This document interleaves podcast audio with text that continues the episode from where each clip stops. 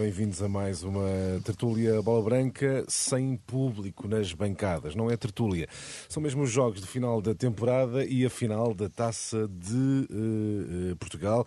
Um, confirmam as autoridades, não haverá uh, público nesses jogos. Mas a minha pergunta, Domingos, como sempre começo por ti, a minha pergunta é: faz sentido esta decisão, não haver público? Eh, na final da taça, nos últimos jogos da temporada em Portugal, quando a final da Liga dos Campeões, que será disputada no Porto, eh, no Estádio do Dragão, aí está autorizada a presença de espectadores. Isto é só para inglês ver? Faz algum sentido? Não, Sérgio, eu acho que não, na, na, final da taça acho que não faz sentido. Eh, agora, em relação ao nosso campeonato, acho que faz sentido não haver público. Porquê? Sim. Porque para haver alguma justiça e alguma coerência no regresso do público porque esta última jornada decide-se descidas, decide-se Europa e há equipas a jogar em casa e que teriam o apoio dos seus adeptos, já que hum, os adeptos visitantes não, não podem. Exato. Portanto, nesse aspecto, acho que não, há, não tem, que haver, tem que haver justiça e coerência nessa decisão. Agora, é verdade que, por outro lado, que ao receber a Liga dos Campeões, eh, que a UEFA também queria ter uma experiência com o público nos estádios, para poder também ter um feedback positivo o único, o único jogo que eu veria, e seria uma exceção, Uh, seria se calhar o Porto Belenenses, porque o Futebol Clube do Porto já é segundo, o Belenenses está em nono e poderá ser sétimo no máximo, mas não mexe na classificação, não dá a Europa, Sim. e portanto acho que seria o único jogo que poderia ter público. E podia Agora, ser um teste até para a final da Champions, porque é no mesmo é estádio. Isso, era, era um teste para a final da Champions. E o Sporting e Marítimo? O Sporting Marítimo e o próprio também. Sporting Marítimo é. também. Uhum. Mas eu digo decidido. porque o Dragão porque o Dragão é o jogo onde vai ser a, a final da Champions. Portanto, eh, Exato. seria um teste no, no palco onde vai ser a final da Champions. Agora, em relação à Taça de Portugal, eu acho que há tempo, haveria tempo suficiente para preparar uh, que o jogo tivesse público e em segurança. Não? Uhum. Uh, fica a opinião do Domingos Pedro. Uh, como é que olhas para esta decisão? Portugueses fora das bancadas, mas vêm milhares de ingleses para a cidade do Porto para ver se no Estádio do Dragão a final da Champions.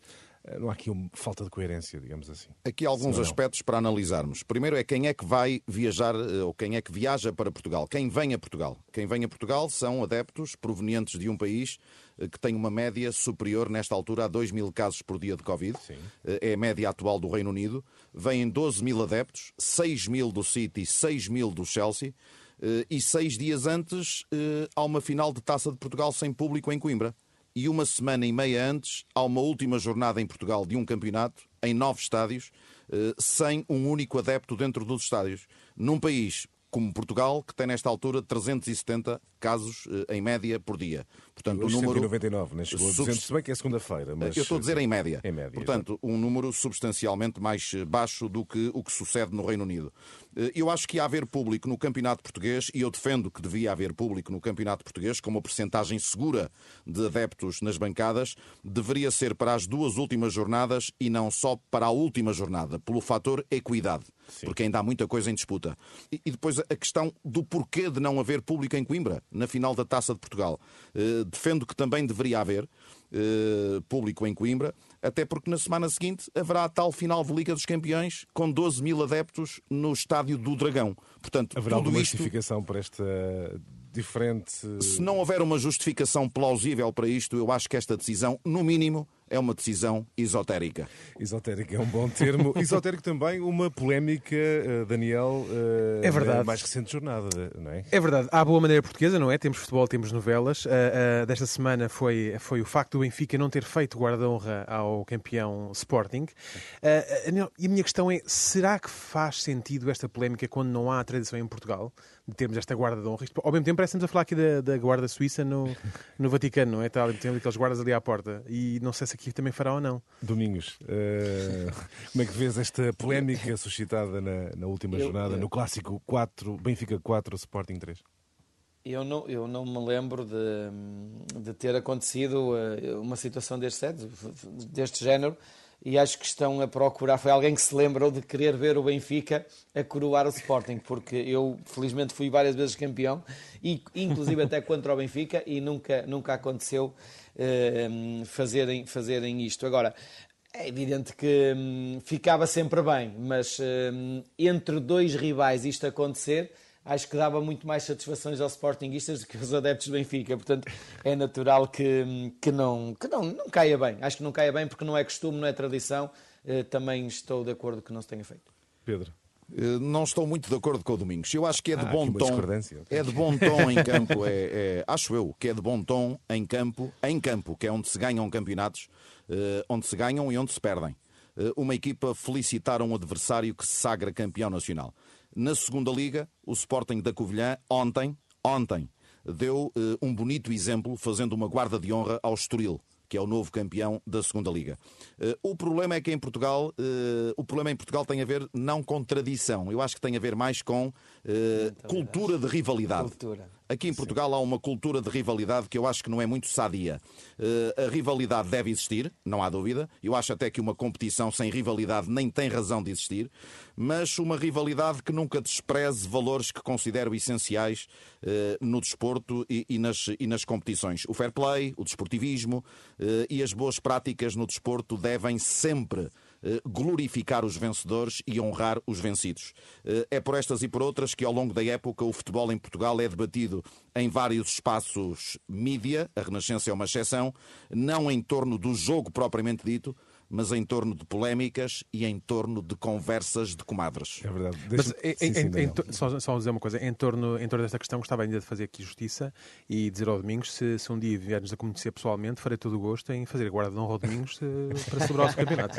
Os campeonatos fica, ganhou. Fica essa, fica essa promessa. Mas, mas pegando naquilo que o Pedro estava a dizer, Domingos, muito rapidamente, acreditas que há condições para mudar esse caldo cultural uh, em que se acentua a rivalidade uh, entre os principais uh, clubes, sim ou não? Ou seja, eu quando, eu quando disse o que disse é em função daquilo que é a realidade do pois, futebol, sei, é a cultura, é a mentalidade, portanto, longe, longe de... Eu gostaria que, que realmente fosse aquilo que o, que o Pedro, que é a defesa de valores e, e que o futebol pudesse ter uma forma de estar no futebol diferente, mas no futebol português Uh, alimenta-se mais os casos do que propriamente este tipo de situações pela positiva. Portanto, eu acho que. Um, Vamos ver, vamos ver o, que é que, o que é que o futuro pode mudar no futebol, mas eu não me acredito que, que, que as mentalidades mudem. Pessimismo, pessimismo de Domingos Paciência nesta tertúlia. Aí já branca. estou de acordo com o Domingos. Muito bem. já estamos sintonizados. Já, já há aqui sintonia entre, entre os ilustres uh, comentadores desta tertúlia uh, Bola Branca. Vamos avançar rapidamente para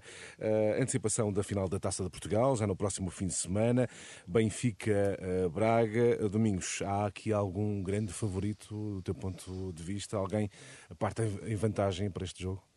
Não, não por, por duas razões. Uma é, é, uma final, e uma final já nos, já nos deu uh, mostras de que tudo pode acontecer, equipas de menor valor, de menor dimensão, a ganharem aos grandes. E, e muito recentemente, no, no, nos últimos anos, uh, nas últimas finais da Taça de Portugal. Agora, a outra questão também que não há favoritismo é que Acho que as equipas estão muito iguais. Eh, fizeram um campeonato muito igual, de altos e baixos. São duas equipas que têm a mesma forma de jogar, duas equipas que gostam de jogar em velocidade, muito em função das características dos seus jogadores, porque têm homens rápidos, no caso do Benfica, como o Pizzi, como o Rafa, no caso do Braga, como, como o Galeno, como, como uh, o Brian Ruiz, tem, tem, tem jogadores rápidos, o Braga, uh, e portanto é natural que vai ser um jogo uh, bom. Eu penso que vai ser um bom jogo pela, pela forma como estas equipas jogam e gostam de jogar, que é em velocidade. Pena não haver público, de facto, se antecipas assim um uh, bom jogo. Muito rapidamente, ainda domingos, uh, o Benfica ficou em terceiro lugar no campeonato. A eventual vitória uh, na taça salva, salvará a época do Benfica, como se costuma dizer? Não, na minha, na minha opinião, não salva a época. Uh, apesar de, de, desta ser a segunda competição a nível nacional, mas na minha opinião também é que o Benfica investiu muito no seu plantel e no treinador e, e não investiu 100 milhões de euros ou mais 100 milhões de euros só para ganhar uma taça de Portugal. É a minha opinião. Eu acho que o Benfica não salva a época. Pedro, uh, qual é a tua opinião? Quem é o grande favorito e se a eventual vitória do Benfica salva a época. Lá estou eu hoje a discordar com o Domingos. Eh, eu acho que o Benfica é favorito. Eh, ficou à frente do Braga no campeonato, tem um orçamento 4, 5 vezes superior ao Sporting de Braga e nestas finais eh, estas coisas têm peso para além do histórico, naturalmente, que é incomparavelmente superior o do Benfica. É favorito, mas terá de o provar em campo. Quanto à, à, possibilidade desta eventual vitória do Benfica salvar a época, Sim. eu acho que uma época em que o Benfica investe 100 milhões, em que um treinador promete jogar o triplo em relação ao que aconteceu na época passada, em que falham acesso à Liga dos Campeões frente a um PAOC eh, em que perde a final da Supertaça para o Porto, eh, em que não passa de uma meia final da Taça da Liga justamente frente ao Braga, eh, cai nos 16 avos de final da Liga Europa frente a um Arsenal que está muito longe do fulgor de outros tempos. É uma equipa que está muito distante dos pergaminhos do Arsenal que nós conhecemos Sim. e que fica em terceiro lugar no campeonato. Eu acho que esta final da taça pode, de certa forma, mitigar um pouco da época, até porque o futebol é um pouco como o Festival da Canção, a última música é que fica no ouvido. É. Mas, mas não deixa de ser uma época de grandes frustrações e é uma época que esta eventual vitória na final da taça não irá apagar o que ainda hoje o vice-presidente do Benfica, Jaime Antunes, disse na Renascença, na Bola Branca, reconhecendo que é independentemente do resultado da final da taça, esta época do Benfica é uma época falhada. Fica com tudo prometido a análise da final da taça na próxima tertúlia. Daniel, vamos ao momento insólito uh, do, da última jornada ou do último fim de semana. Sim, uh, ora, o momento insólito que eu trago aqui hoje é relativamente ainda uma, algo que já se falou aqui, que foi o, jogo entre o Sporting de Covilhã e o Estoril.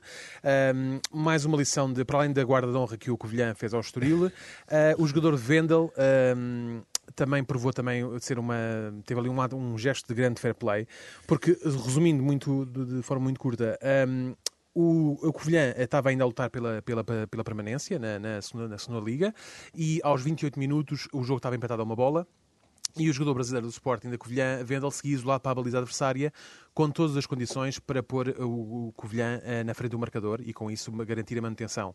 Contudo, o que é que ele fez? Ele parou e atirou a bola para fora para que um adversário pudesse ser assistido uh, e esse gesto fair play podia ter sido caro ao Covilhã.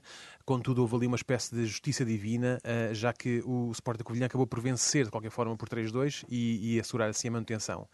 Agora, a verdade seja dita que ninguém me tira da cabeça que as medianas temporadas efetuadas por Benfica e Futebol do Porto foram também elas um gesto fair play perante um Sporting que cocheava há 19 anos pelos ravados nacionais. Só isso justifica isto, não sei. Um momento insólito por Daniel uh, Leitão. Muito rapidamente, uh, Domingos e Pedro, como é que comentam este lance do, do, do Vendel, uh, que tinha a oportunidade de pôr a equipa em vantagem e tirou a bola Vamos ver fora. o futuro desse jogador, porque eu acho que ele está mais no futebol português, está fora destas mentalidades.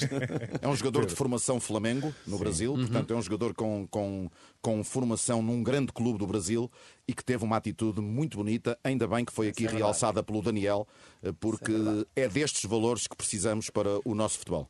Chegamos estava assim, a brincar, Sérgio, estava a brincar. Sim, eu sei, não. A brincar se dizem as verdades, não é, amigos? Eh, aliás, falávamos de, do caldo de rivalidade, caldo cultural de enorme rivalidade, e muitas vezes o fair play não joga bem, não é? Enfim, eh, mas chegamos ao fim desta tertulia bola branca com este exemplo de Vendel, do Sporting da uh, Covilhã. Mais fair play já na próxima semana. Mais uma edição de Tertulia Bola Branca. Até para a semana.